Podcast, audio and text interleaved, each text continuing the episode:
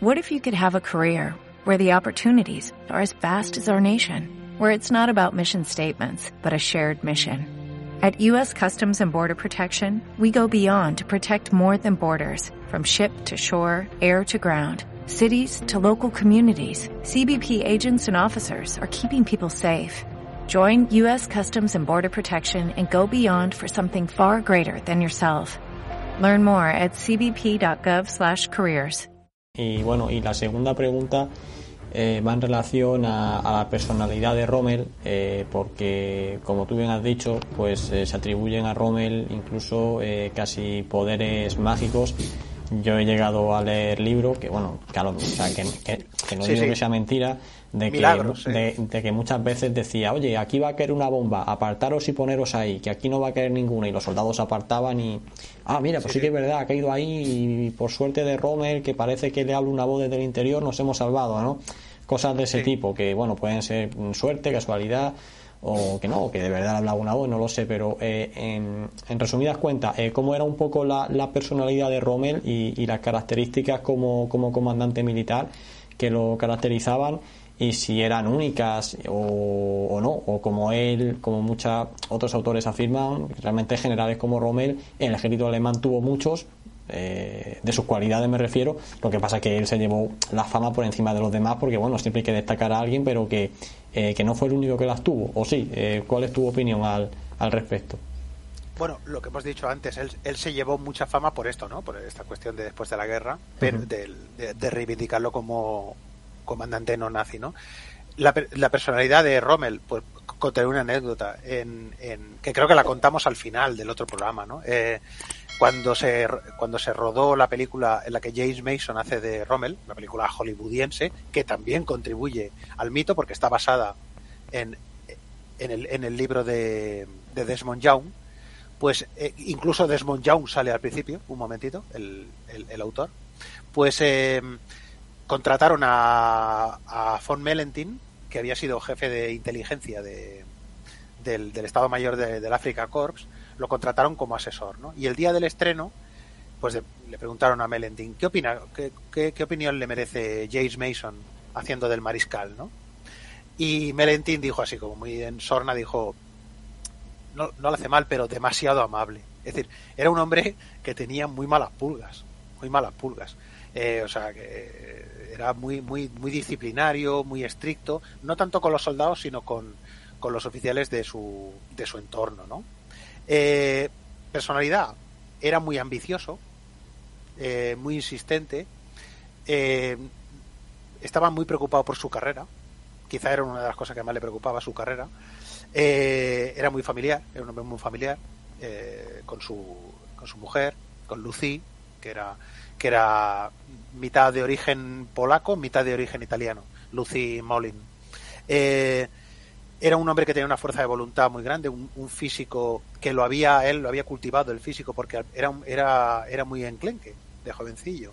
Pero era un hombre que le gustaban mucho los deportes, el esquí, batía incluso esquiando, montando en bicicleta a oficiales más jóvenes que los retaba, ¿no?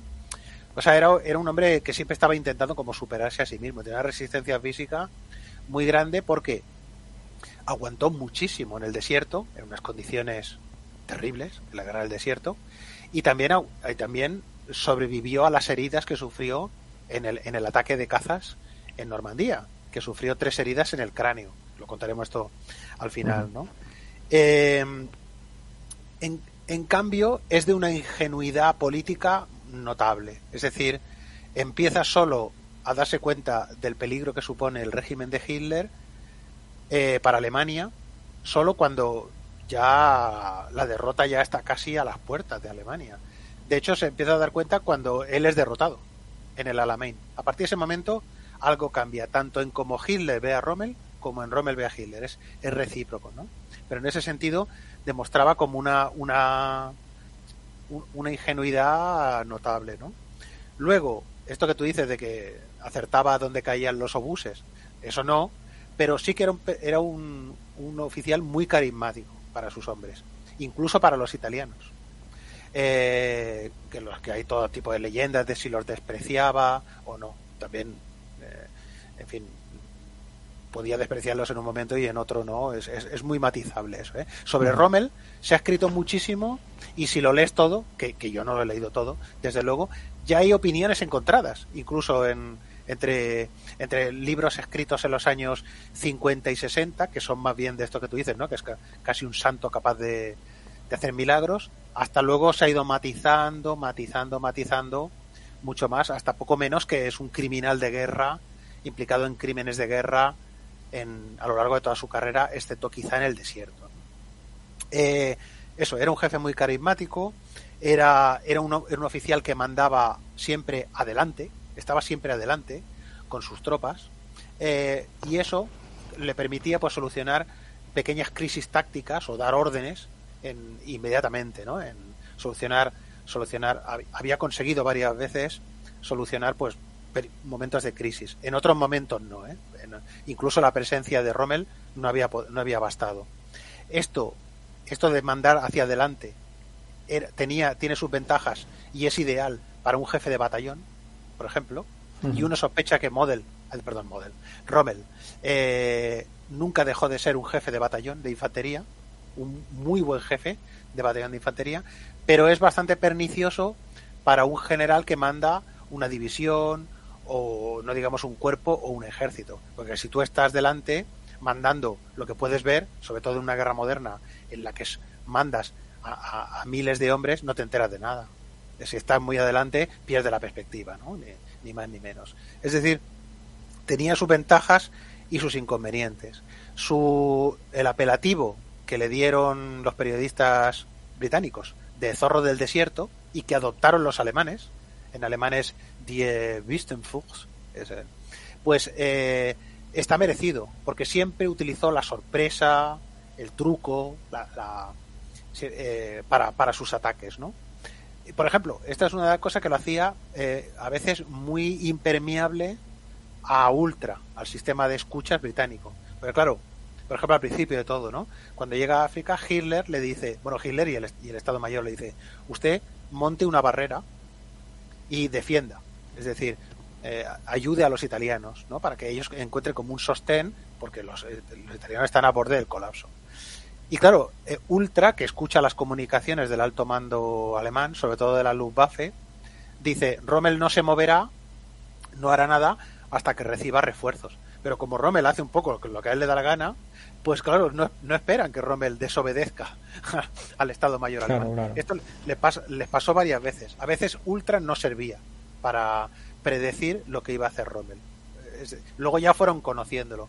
Conté una anécdota sobre Ultra y es que los, eh, los operativos de, de Bletchley Park en Londres, donde escuchaban las, donde descifraban las comunicaciones del Africa Corps, había uno que contaba que, claro, ellos solo escuchaban conversaciones del, del Africa Corps. Y entonces había un momento determinado que decía, llevábamos tan, tantas semanas y meses escuchando las conversaciones de los alemanes que es que ya íbamos con los alemanes nosotros.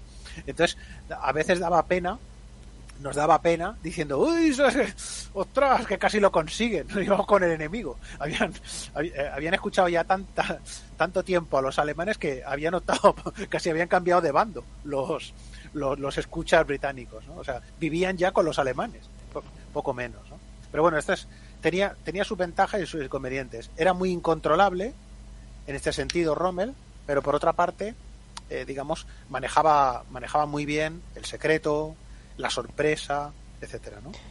Sí, yo creo que Rommel hubiera venido muy bien, por ejemplo, eh, para los aliados en septiembre-octubre del 44 cuando se quedan ahí un poco empantanados en, en Francia, en la frontera ya con, con Alemania y demás, que les cuesta tantísimo abrirse paso, ¿no? A lo mejor hubiera necesitado un tipo como Rommel al mando de un par de divisiones para decir, pues tengo un sistema logístico detrás muy fuerte que me respalda, eh, avanzo para adelante, cruzo el ring como sea, establezco una cabeza de puente y avanzo y avanzo y avanzo, ¿no?